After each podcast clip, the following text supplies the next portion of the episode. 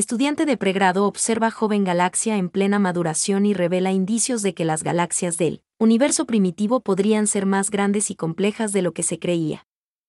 Gracias a ALMA, un equipo de investigación observó una cantidad considerable de gas neutro y frío en las zonas periféricas de la joven galaxia 1689, ZD1, así como erupciones de gas caliente provenientes de su centro.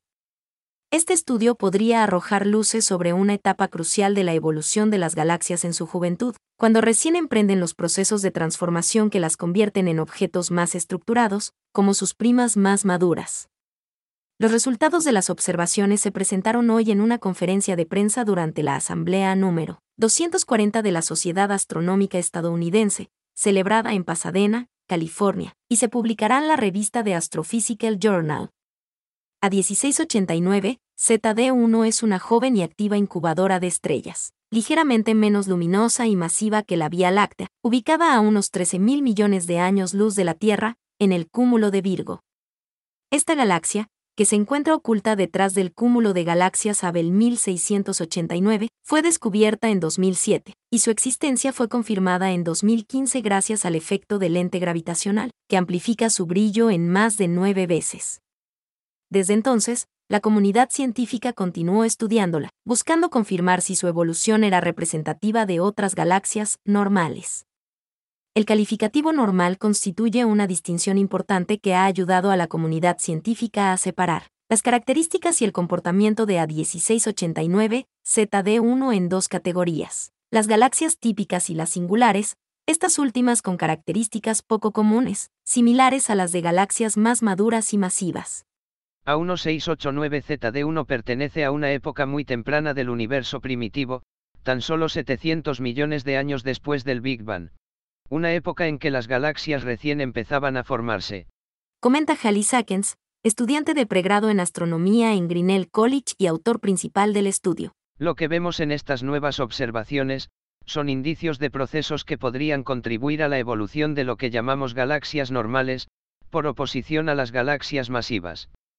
Y lo más importante es que hasta ahora no creíamos que estos procesos se daban en galaxias normales. Uno de estos procesos poco comunes en esta galaxia es la producción y distribución de combustible que sirve para formar estrellas y en grandes cantidades. El equipo de investigación usó la elevada sensibilidad del receptor de banda 6 de ALMA para observar en detalle un halo de gas de carbono que se extiende mucho más allá del centro de la joven galaxia. Esto podría delatar la existencia de procesos de formación estelar en la misma región o bien ser el resultado de disrupciones estructurales, como fusiones o erupciones en las primeras etapas de formación de la galaxia. Según Halley Sackens, se trata de un fenómeno inusual en las primeras galaxias del universo. El gas de carbono que observamos en esta galaxia suele encontrarse en las mismas regiones donde hay gas de hidrógeno neutro, que también es donde suelen formarse nuevas estrellas. De suceder lo mismo en A1689ZD1, esta galaxia probablemente sea mucho más grande de lo que se creía. También es posible que este halo sea un remanente de actividad galáctica anterior, como fusiones que hubieran ejercido complejas fuerzas gravitacionales sobre la galaxia y causado la expulsión de una gran cantidad de gas neutro a lo largo de grandes distancias. En ambos casos, la temprana evolución de esta galaxia probablemente fue activa y dinámica, y estamos viendo que esta podría ser una característica común, aunque hasta ahora desconocida, en los procesos de formación de las primeras galaxias.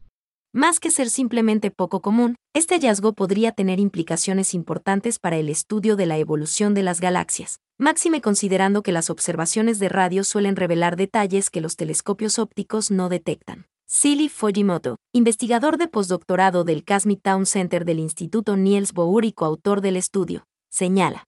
La emisión del gas de carbono de A1689Z1 es mucho más extensa de lo que se había observado con el telescopio espacial Hubble, lo cual podría significar que las primeras galaxias podrían no ser tan pequeñas como parecen.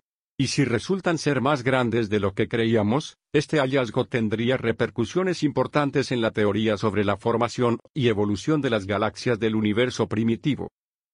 El equipo dirigido por Halley Sackens también observó erupciones de gas ionizado caliente generalmente causadas por alguna actividad galáctica violenta como una supernova desde el centro de la galaxia hacia afuera. considerando su naturaleza explosiva, es posible que estas erupciones estén relacionadas de alguna forma con el halo de carbono.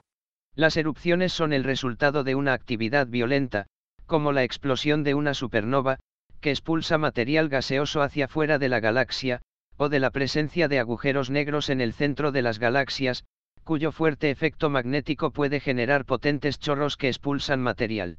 Por eso, hay grandes probabilidades de que estas erupciones calientes tengan algo que ver con la presencia del frío halo de carbono. Agrega Ekins. Esto pone de manifiesto la importancia de la naturaleza multifase, o de caliente a frío, del gas expulsado.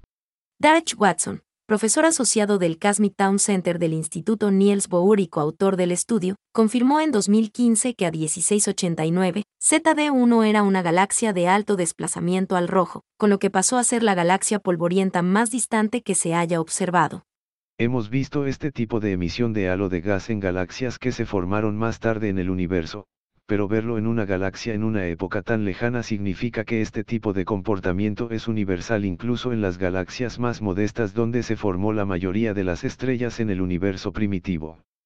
Entender cómo ocurrieron estos procesos en una galaxia tan joven es fundamental para entender cómo se forman las estrellas en el universo primitivo. Kirsten Nuxen, profesora de astrofísica del Departamento de Espacio, Tierra y Medio Ambiente de la Chalmers University of Technology y coautora del estudio, encontró indicios del continuo de polvo de A1689, ZD1 en 2017. Kirsten destacó la suerte de contar con un efecto de lente gravitacional extremo que permitió cada uno de estos nuevos hallazgos. Como las señales de A1689 ZD1 se ven amplificadas en más de nueve veces, podemos ver detalles muy importantes que, de lo contrario, serían muy difíciles de observar en condiciones normales en galaxias tan distantes. Lo que vemos ahora es que en realidad las galaxias del universo primitivo son muy complejas, y esta galaxia seguirá imponiendo desafíos y aportando nuevos resultados durante un buen tiempo. El Dr. Joe Pese, oficial del programa ALMA de la NSF, agregó, esta fascinante investigación de alma se suma a un creciente cuerpo de resultados que indican que las cosas no son como esperábamos en el universo primitivo, pero son de todos modos realmente interesantes y emocionantes. En enero de 2023 se realizarán observaciones espectroscópicas e infrarrojas de A1680 y 9 ZD1 con los instrumentos NIR Spec Integral Field Unit y NIR CAM del telescopio espacial James Webb. Las nuevas observaciones complementarán los datos recabados hasta entonces por el HST y ALMA, y ofrecerán una vista más detallada y completa de la joven galaxia en múltiples longitudes de onda.